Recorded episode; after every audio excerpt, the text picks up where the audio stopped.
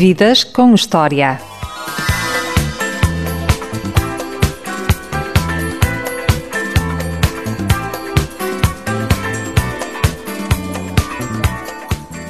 Já andou por Sarajevo, pela Rua do Carmo e até já fugiu com a Maria. Boa tarde, António Manuel Ribeiro. Olá, boa tarde, obrigado. Estivemos a ouvir a música Rua do Carmo. Ainda há mulheres bonitas a subir o Chiado.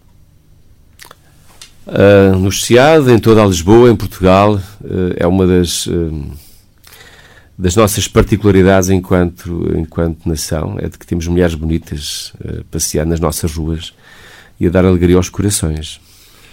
António, o que é que falta em Lisboa de agora que havia há 25, 30 anos atrás?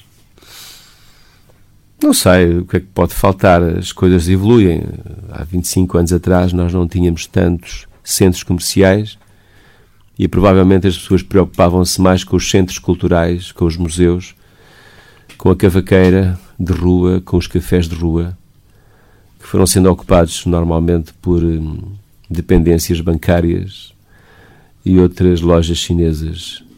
Neste momento, Lisboa é o que é, há uma evolução, uma metamorfose que faz parte do tempo. Havia mais espaço para a tertúlia, para o diálogo? Havia mais convite. Eu, eu não duvido que haja tertúlias, que haja diálogo, que as pessoas saibam, as pessoas que querem saibam onde podem ir. Agora penso que hum, há outras ofertas e, e hoje vivemos um mundo mais digital. As pessoas fecham-se muito mais em casa, não só por causa do computador, mas também porque redes sociais, por exemplo, assim o favorecem. Já agora vamos falar um pouco sobre as redes sociais e a internet. Para si, a internet é um meio de divulgação ou é um meio de destruição da música? Temos que pensar que a internet faz parte deste tempo e não vai desaparecer e, portanto, ou nós percebemos a nova linguagem, as novas plataformas de divulgação, ou então estamos a remar contra a maré. Não vale a pena fazer uma guerra que está à partida perdida, não é? Uh, o que temos que defender é a criatividade e a criação e a remuneração de quem, de quem produz obras uh, culturais uh, e que são divulgadas em termos gratuitos na internet. e muitas vezes, como nós sabemos, são surrupiados no escuro da noite e, no escuro, e, no, e no, na proteção de uma casa. De outra forma, um dia destes deixamos de ter coisas novas, porque ninguém pode continuar a compor, por exemplo, canções sem ver uh, as suas obras remuneradas. O António utiliza muito as redes sociais para participar com os seus fãs. Entra naqueles Utilizo uh, o possível, porque, por exemplo, vamos para o, o caso do Facebook. Um, nós temos um site e temos um MySpace, eu também tenho um MySpace pessoal, mas isso é gerido por pessoas que trabalham connosco. Agora, o meu Facebook passou a ser gerido por mim há uns tempos e não consigo sequer geri-lo quando se tem 4.400 amigos, aquilo é impossível, não é? Eu não posso abrir o chat porque fico praticamente, então não fazia mais nada. Uh, mas é um facto que muitas vezes, sempre que sinto necessidade, coloco lá umas ideias e vejo os comentários, aquilo que neste momento, no fundo, pode mexer com as pessoas. Eu, eu acho que é uma forma interessante, é nós termos um pensamento para além uh, do mero bocejar, não é? E, e suscitarmos a opinião de outras pessoas, muitas vezes pessoas que estão tão longe. No Facebook, por exemplo, eu descobri amigos meus que estão no, fora do país há muito tempo a trabalhar, aliás, radicalizados lá nesses países, já não sabia, nem me lembrava deles, não é? É uma forma de reencontrar amigos. E por falar no passado, vamos entrar na máquina do tempo e vamos até à juventude do António. O avô paterno do António tocava concertina e o pai era tenor. A música é algo genético. E digo isto porque o seu filho também segue os mesmos caminhos que o pai. Não sei, é, provável. Em relação ao meu avô, não. Eu acho, eu nunca vi o meu avô tocar concertina, mas sei as histórias que me contaram. Uh, meu avô depois veio para Lisboa, aliás, uh, sediou-se depois em Almada e, e, e, por lá ficou. Mas o meu pai, sim, meu pai, eu acompanhava o meu pai aos saraus, no, no Orfeão e, e, na missa, porque o meu pai também dirigia digamos, que os cânticos eh, que ocorriam durante a missa. Eh, o padre lançava o mote e o meu pai levava depois toda a comunidade atrás, porque tinha aquela voz colocada e afinada. Isso é capaz de ter sido uma influência para mim, mas se é uma questão genética, não sei. Como era a infância passada em Almada? Passava muito tempo na tabacaria dos pais? Não, isso já, isso já eu era, já nem era adolescente, já era mais do que adolescente. Não, a minha infância Almada foi feita a jogar à bola. E além das futeboladas à volta eh, da escola primária e depois do liceu, que fiz em Almada parte dele, a praia, a praia da Caparica, o nadar, o correr, o jogar à bola também, grandes jogos de futebol. Mas cresci um bocado assim, cresci um bocado eh, ainda quase como um bom selvagem, porque havia uma Almada onde proliferavam as regiões verdes, as quintas e as árvores, eh, e portanto era eu era um bocado meio selvagem. E por isso gosta de viver na urbana, de afastado um bocado de tudo o resto. Sim, reencontrei essa calma, reencontrei uma coisa que é o cheiro da terra molhada, reencontrei a, a, os passeios na, na, mata com, com o meu cão, a, planto, faço plantação, faço jardinagem, tenho uma relação com a terra, provavelmente porque nasci, nasci assim numa, numa, numa zona onde tinha isso tudo, em Almada. Lembra-se do que fez no dia 28 de novembro de 78, no bar É, em Lisboa? 28 não, dia 20. Dia 20. Dia 20. Se me lembro, lembro-me. Tive uma carga de nervos tão grande nem jantei. Era uma espécie de primeiro espetáculo a sério dos UHF, a sério, aspas, aspas, uh, fora de Almada, não é? Portanto, no bar é. E estavam lá uma série de uma série de pessoas uh, importantes, como o caso do António Sérgio, por exemplo. Foi das primeiras pessoas a ver os UHF ao vivo. Uh, e estavam lá os meus colegas faíscas que mais tarde deveriam a dar corpo diplomático e depois... Aliás, eles tinham vindo do corpo diplomático para os faíscas e depois é que deram os heróis do mar. Foi importante essa fase. Foi decisiva para a formação da banda. Todas as fases são importantes. Isso é o princípio. Naturalmente que foi importante vencer o medo, vencer... Uh, vencer, hum, digamos que a distância que sempre se sentia naquela altura entre Almada e Lisboa. Havia uma grande distância. A ponte 25 de Abril parece que era maior 10 vezes.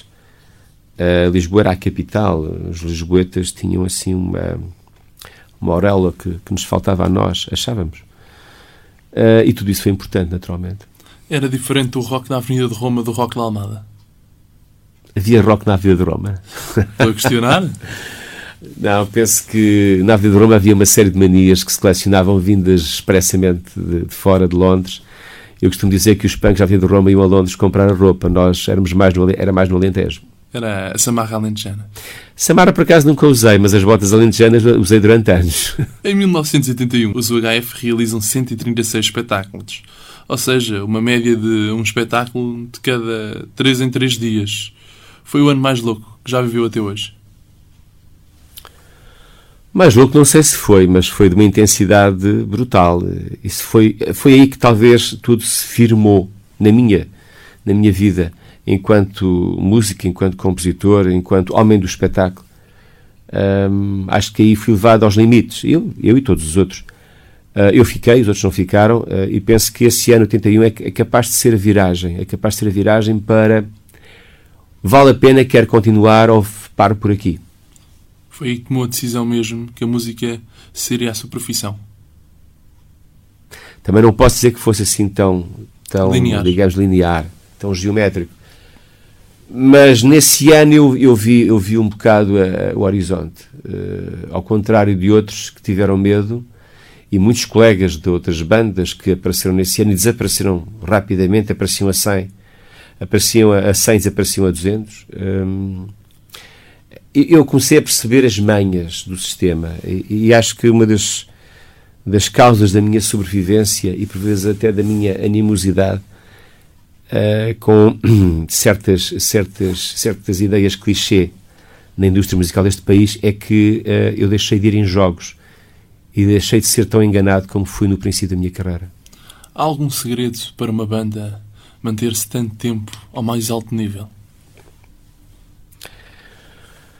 Sei lá, eu acho que, que não sou americano, não sou inglês, portanto tenho que falar dentro daquilo que é o paradigma nacional. E eu diria que nos UHF valem as canções, vale, vale aquilo que é a capacidade de escrever canções novas e que essas canções se tornam depois hum, fatores públicos, são canções que são agarradas pelas pessoas. Sem isso, não havia UHF. Havia uma teimosia Uh, provavelmente éramos uns profissionais que das 9 às 5 tínhamos um trabalho e depois das 5 achávamos que éramos músicos profissionais. E vamos lá, mas é depois da, da música que vamos ouvir, Na Tua Cama. Lembra-se como surgiu esta música? Lembro, muito bem. Podemos falar um bocadinho sobre ela, antes de ouvir. Estava, uh, estava em convalescença, uh, tinha tido um brutal acidente de viação em, em Castelo Branco e o meu braço direito tinha ficado muito danificado aqui na zona do cotovelo e eu tive muitos dias em casa. Uh, foi difícil a recuperação porque eu tinha, tinha uma perca grande de tecido e, portanto, foi preciso refazer esse tecido. Um, e a Na Tua Cama é, é, é uma história verídica de, de, fim de amor, de amores, um, em que eu estou quase incapacitado de tocar a guitarra e então vou tocando assim muito suavezinho e tal, aquilo que posso. É uma canção que eu lembro muito bem, escrita na cama, porque eu nem saí da cama, estava paralisado. E é com Na Tua Cama que vamos ficar do ZUHF. E já voltamos à conversa com António Manuel Ribeiros.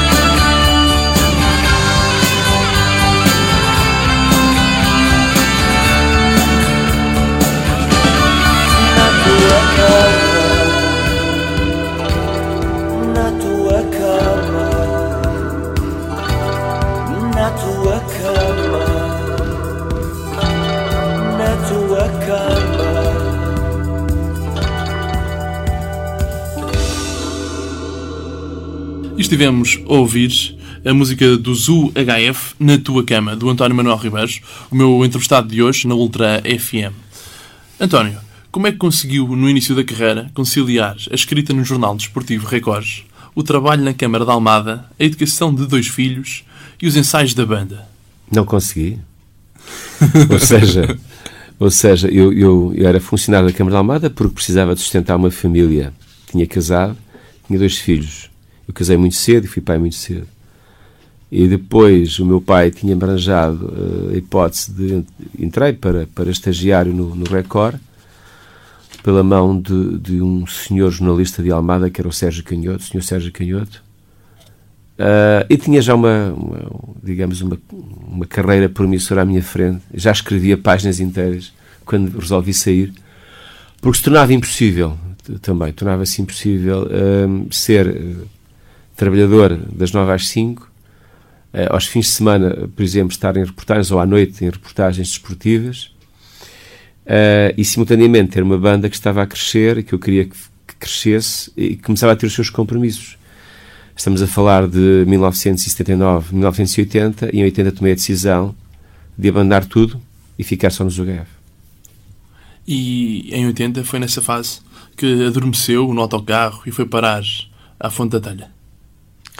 Capaz de ter antes? sido antes, capaz de ter sido antes. Era tal uh, cansaço, tal ritmo de trabalho.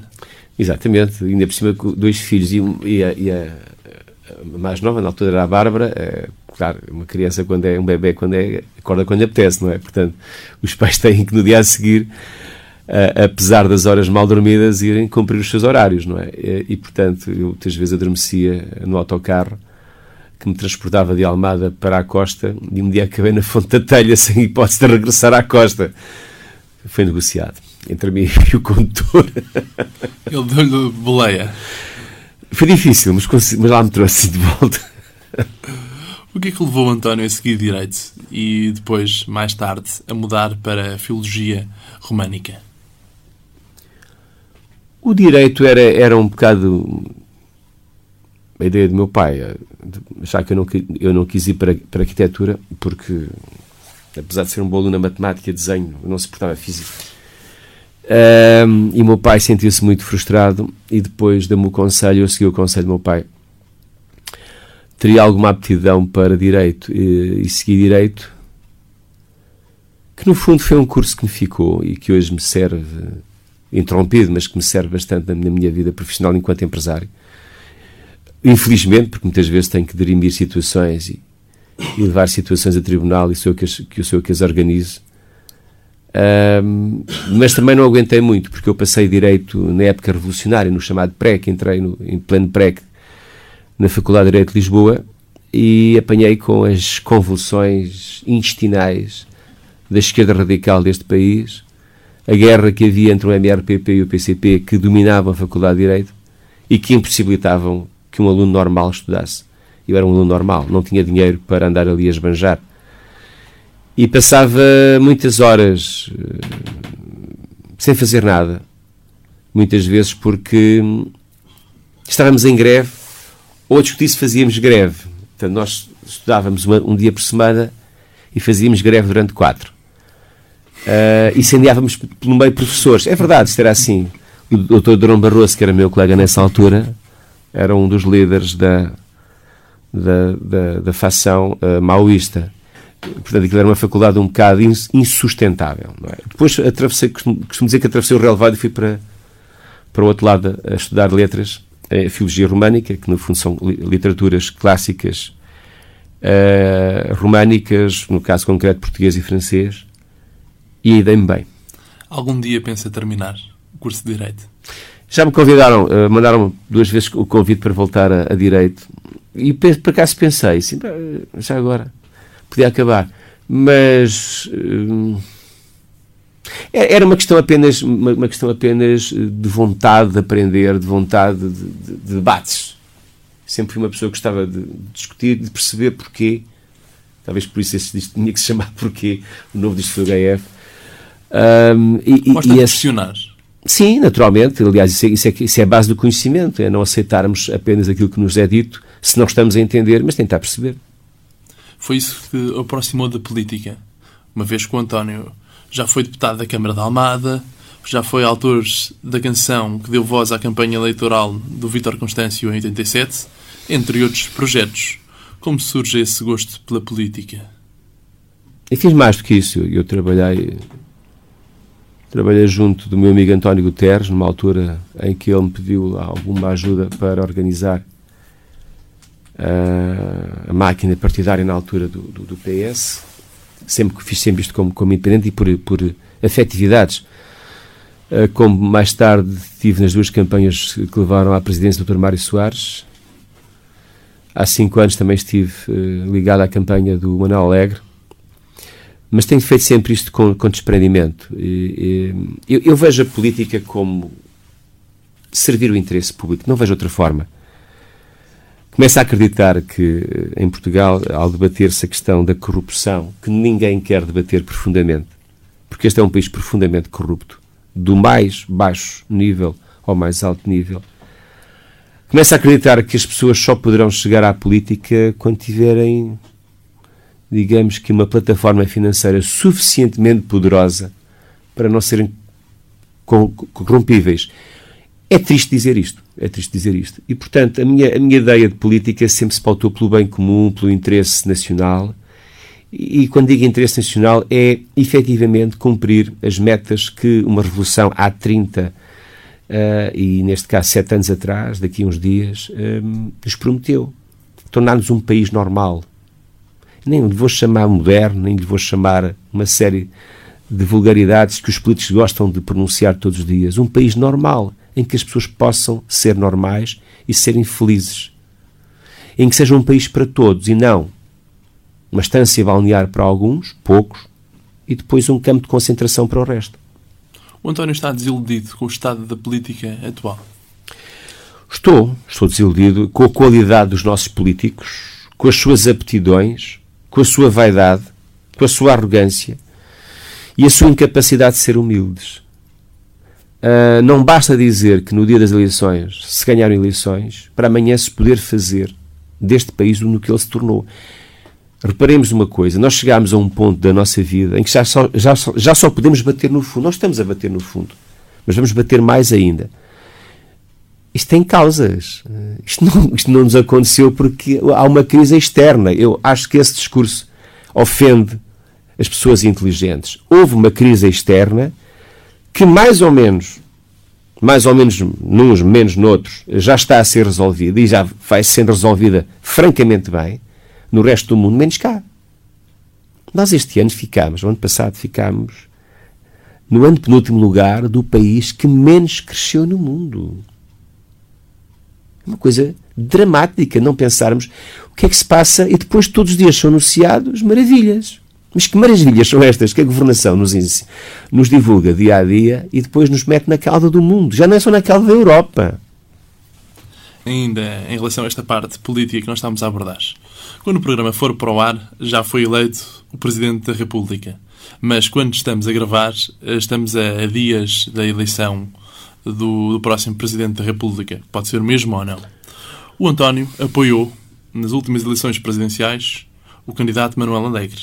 Mas este ano já não o apoia. Porquê? Não.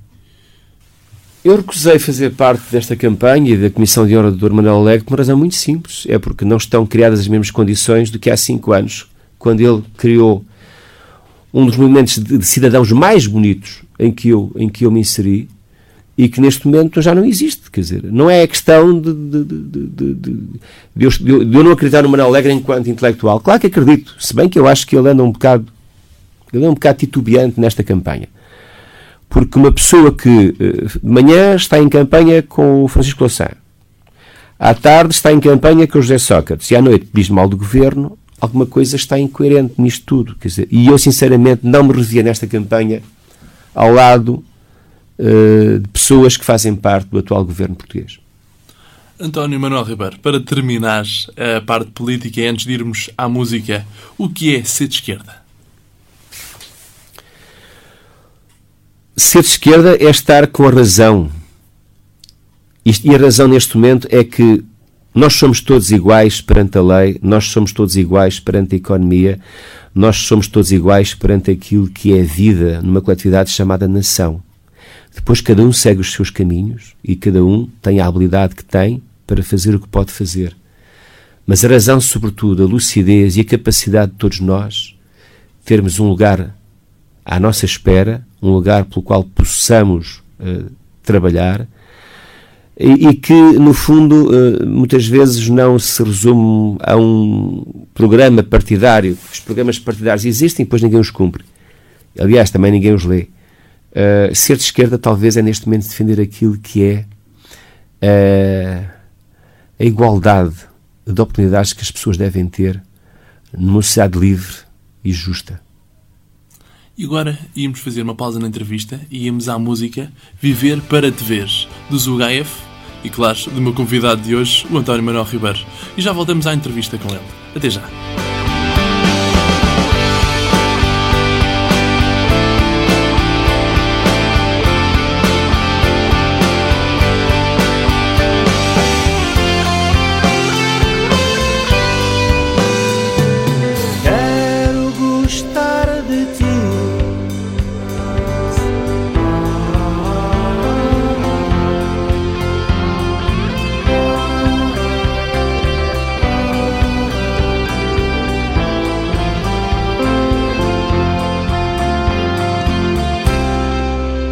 Estivemos a ouvir Viver para Te Ver, de Zugaev. António, de que é que fala esta música? Como surgiu esta música? Ah, isso. As canções acontecem, eh, as temáticas, nomeadamente as temáticas, a poesia acontece.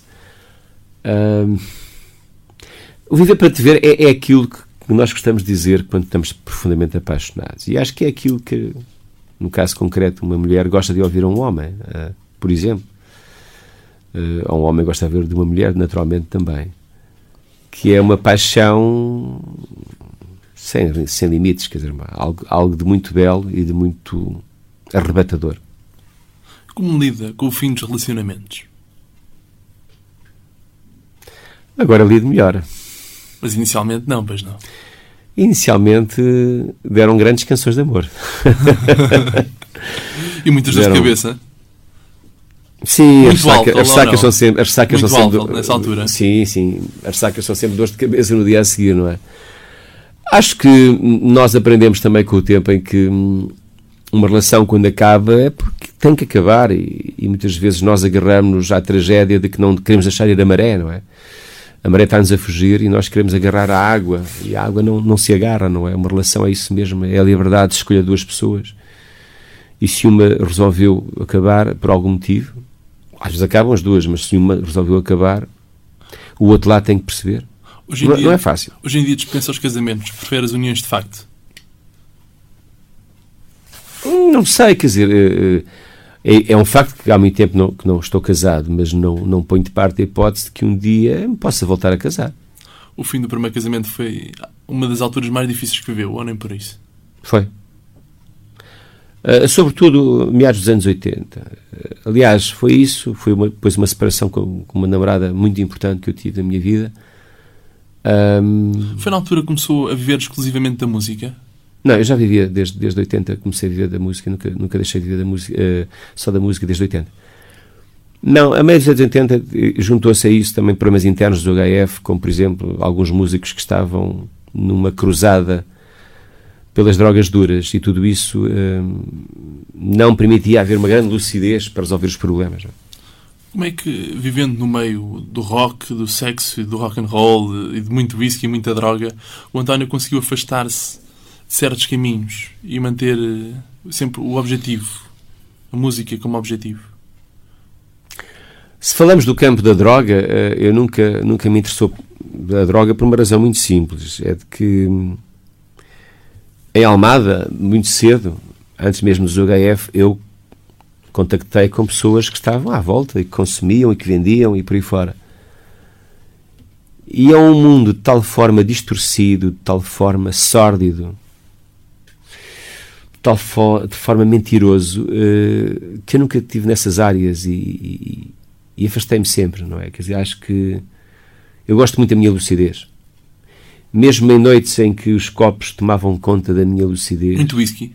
Whisky, por exemplo uh, eu, eu queria rapidamente parar e no dia a seguir não recomeçava. As tragédias muitas vezes naufragam-se por elas próprias e nós pensamos que o, os copos ajudam. Não ajudam nada. No dia a seguir temos o mesmo problema e mais uma ressaca, não é? Temos dois problemas. No dia anterior tínhamos um, no dia a seguir temos dois. Não, é? não vale a pena.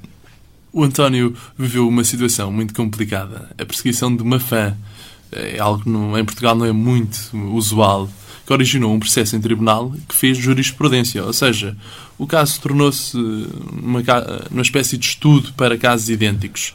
Nesta altura chegou a pensar deixar Portugal? Cheguei. Cheguei. Mexeu de tal ponto consigo sim, que... Sim, sim, sim. sim, sim. Uh, não foi uma perseguição, foi uma devassa, foi uma obsessão, uh, foi algo para o qual eu não estava preparado, apesar da minha experiência como como músico, como, como, como homem. Em tantos anos de música nunca tinha acontecido. Não, aconteceram sempre, quer dizer, há Parecido. pessoas que, por um motivo ou por outro, é natural, quer dizer, é por isso que nós nos expomos, não é? É por isso não, quer dizer, resulta dessa exposição. Basicamente, as pessoas podem se apaixonar pela imagem que está na televisão, como todos nós, quando fomos adolescentes, que nos apaixonámos por umas belíssimas atrizes americanas, não é? De belíssimas formas. É? uh, mas as coisas ficam aí faz parte do crescimento, faz parte da puberdade, faz parte da adolescência. O que não, eu não estava preparado era para o lado doentio, obsessivo, disciplinado, metódico, devassa completa da minha vida e das pessoas que comigo convivem, a minha família, alguns amigos, pessoas próximas. Basicamente pessoas que me, que, que me contactassem na minha casa ou então no, no círculo dos espetáculos, tudo isto estava perfeitamente escrutinado. O António chegou a sofrer ameaças de morte e de castração com ácido sulfúrico. Foi notícia na altura em diversos jornais. Sim, uh, castração, não sei se bem, eh, não era bem assim. Ela disse que mandava com ácido sulfúrico, que me castrava, que me ia fechar numa prisão, quer dizer, mas a prisão mas era um castelo em Itália, portanto aquilo havia assim umas nuances, uma nuance um bocado esotérica. Nós temos que falar isto para, a brincadeira, porque senão isto é, é muito sério, não é? E o sério foi, foram as, as ações de julgamento. Mas isto não acabou. Até porque a senhora recorreu, portanto, a sentença não transitou em julgado e neste momento há mais de três processos em, em, em, em, ação. Porque, digamos que a primeira ação julgada terminou em, se não estou em erro, em dezembro de 2008, mas a partir daí houve mais, eh, mais, mais situações durante mais 14 meses e, portanto, tiveram que ser feito, teve que ser feito dois novos processos. Ela também moveu um processo, que é o tal terceiro processo que eu estou aqui a falar, porque eu a injuriei. O António, no processo. O António, se tivesse hoje em dia a oportunidade de voltar atrás, faria alguma coisa diferente ou faria não. tudo na mesma? Não.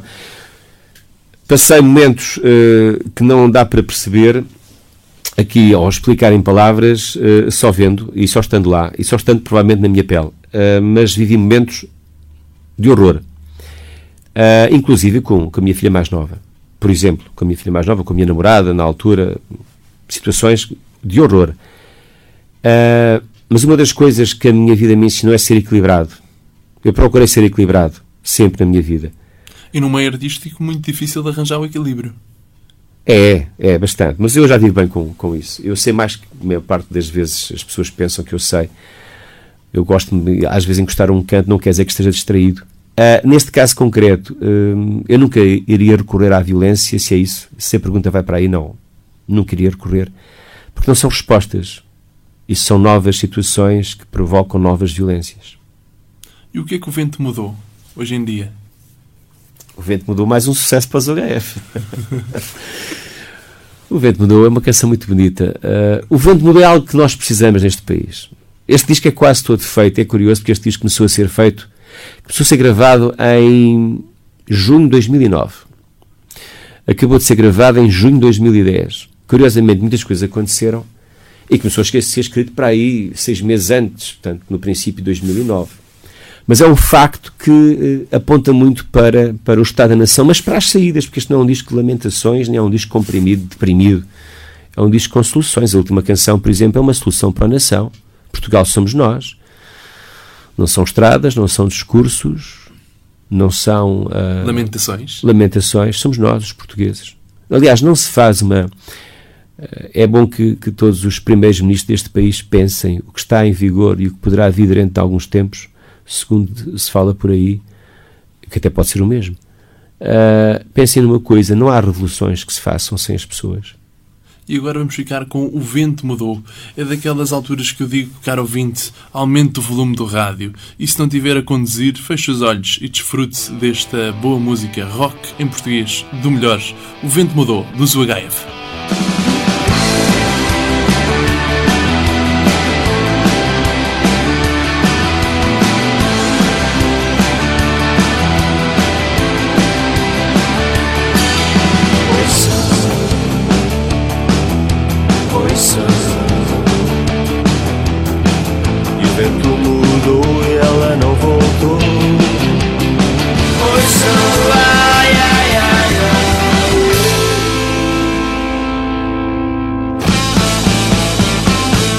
A ouvir O Vento Mudou, uma música da banda do meu entrevistado de hoje, o António Manuel Ribeiro, do HF. Uh, António, esta era uma música do Eduardo Nascimento. Os UHF sempre fizeram. adaptaram novas músicas, deram outros ritmos às músicas. A música inventa-se ou reinventa-se? Música descobre-se, mas também se reinventa. Um, descobre-se quando a inspiração nos toca e fazemos coisas novas reinventa-se eh, quando nós vamos buscar coisas que, por motivo qualquer, nos tocam. E o caso concreto, o vento mudou, foi o meu despertar um dia. Isto é mesmo verdade. Foi o meu despertar um dia. Eu vivo, eu durmo. Vivo numa casa de dois andares e durmo no primeiro andar. Eu vi ao resto de chão, em, em pijama, liguei o computador e YouTube. E fui ver o, o, o tive a felicidade de poder rever o Eduardo Nascimento em 67 de Smoking e como orquestra em ping-pong no Festival da Canção e depois agarrei na guitarra e, e fiz isso. O, o, primeiro negro a representar Portugal no Eurofestival. Sim, sim, sim, é verdade. Canção. Com conotações políticas na altura, em 67. Agora mudando, deixando a política e a música e indo até aos relevados, ao Benfica. É um grande benfiquista, sempre assumiu o benfiquismo e há uma música dos UHF que é Sou Benfica, um, um verdadeiro hino do Benfica a par de Luís Pissarra, das papoilas saltitantes. O que é ser benfiquista? Para já a herança que meu pai me deu, naturalmente. Eh, como eu disse há pouco, sei lá, eu comecei a ir ao futebol com 4, 5 anos de idade mas essa altura era mais para, para hum, comer uh, sandes de fiambre, o small, eh, os reboçados, papava aquilo tudo. Pedia ao meu pai, estava sempre a pedir qualquer coisa, um gelado e tal. E meu pai dizia: Olha, o senhor Eusébio. E o Eusébio vinha ali buscar a bola, às vezes, ali assim, junto a um murozinho. Sim, porque na altura nós tínhamos um murozinho, podíamos saltar para o relevado, porque tínhamos um muro aí de 50 centímetros de altura, não é? Aquilo era tudo muito próximo. Um, ser benfiquista é depois perceber que se pertence a uma coletividade que ultrapassa as fronteiras do razoável em Portugal. É, é efetivamente a maior coletividade portuguesa. Há quem diga que tem fundamentos no Estado Novo. Eu penso, ao contrário do que se diz, é que o Estado Novo se serviu disso. O Benfica sempre foi o clube do povo e, naturalmente, que cresceu por aí com as glórias dos anos 60. Falei agora do Eusébio podia falar nas duas taças dos campeões europeus que conquistámos e fundamentou-se exatamente como um clube do povo. Mais tarde, com a nossa diáspora, uh, os portugueses que rumaram para outras paragens à procura de uma vida melhor, começámos a ter uma coisa ainda mais fantástica. É que o Benfica está representado em todas as latitudes. Neste caso concreto, desde Macau a Toronto. Uh, nós temos casas do Benfica a maior parte delas, aliás, uma boa parte delas eu já lá estive, nomeadamente na Europa, uh, e é uma coisa fantástica, porque ultrapassa até o próprio clubismo. Muitas vezes eu costumo dizer que, costumo dizer porque é verdade, porque eu já constatei isto, que o Benfica, as casas do Benfica servem de apoio aos imigrantes quando chegam, sem nada, ou com algumas referências, a uma cidade. Eu, eu assisti a isto na, na Suíça. O, claro que o consulado fechou às 5 da tarde, às 6, não é? como é normal, e depois dessa hora, o que é que abre? Abre a casa do Benfica, onde se joga as cartas, joga-se uh, ao bilhar, tem-se o jantar, há uma festa, onde já participei em dezenas, e depois há um, há um, há um, há um painel e há pessoas que te ajudam a arranjar um quarto, a arranjar um trabalho, a fundamentar, uh, uh, digamos, a recepção de mais um português que procura sair daqui, deste Portugal. Um, isto é um trabalho uh, que muitas vezes é ignorado e, portanto, eu falo do benfiquismo que às vezes as pessoas não entendem, que é o lado humano das coisas, para além da questão das guerras, o meu é melhor que o teu, e aí às vezes nós falhamos todos, porque o, o vermelho não é melhor que o verde, nem o verde é melhor que o azul, só porque são cores. Às vezes nós somos melhores porque jogamos melhor, outras vezes não jogamos tão bem. Mas há um lado humano nas coisas que eu gostava aqui a situar, que mais tarde vinha a descobrir que me deixa em paz com o facto de ser Benfica. É bom ser Benfica. É a minha razão de ser desde miúdo, quer dizer, eu lembro perfeitamente quando andava na escola andar a comer reboçados de um tostão, que é uma coisa que... Para ter os cromos. Momento, para ter os cromos. O último era, era o Eusébio que estava colado à lata. Primeiro que lá chegássemos era um bocado difícil, não é? E, portanto, comi toneladas de, de, de, açúcar castanho à espera de, de encontrar o Eusébio, não é?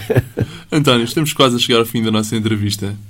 Mas antes, o que é que se vê fazer daqui a 20 anos? Se estiver cá, não sei. Muita música? Provavelmente ainda, ainda farei música uh, se souber. Ou vai passar ao seu filho uh, a herança? Não, isto não se passa. Essas heranças não se passam. Uh, há ou não há qualidade, e o Tó tem a sua própria qualidade, e portanto ele é um excelente instrumentista, é um homem de palco, uh, tem outros projetos, e portanto não tem nada a ver comigo. Quer dizer, o que eu lhe ensinei foi talvez a estrutura de ser música em Portugal e não mais do que isso. Uh, não sei, mas se eu tiver cá daqui a 20 anos, talvez esteja a escrever. Se ainda souber escrever. Vamos entrar agora numa rubrica que é direta à cabeça. Eu dou uma palavra e o António diz aquilo que vier à cabeça. Pode ser. Vamos embora. Um filme. Lourenço da Arábia, ainda hoje, é um filme que marca. Uma viagem. De carro até Andorra. Um cheiro da infância. As flores no meu jardim, as rosas, os cravos, os crisântemos, sei lá, tudo aquilo que meu pai plantava. Um jogador do Benfica. Eusébio. Uma personagem da história de Portugal. Dom Afonso Henriques. O HF. Rock português. Numa palavra, a vida é. ser feliz.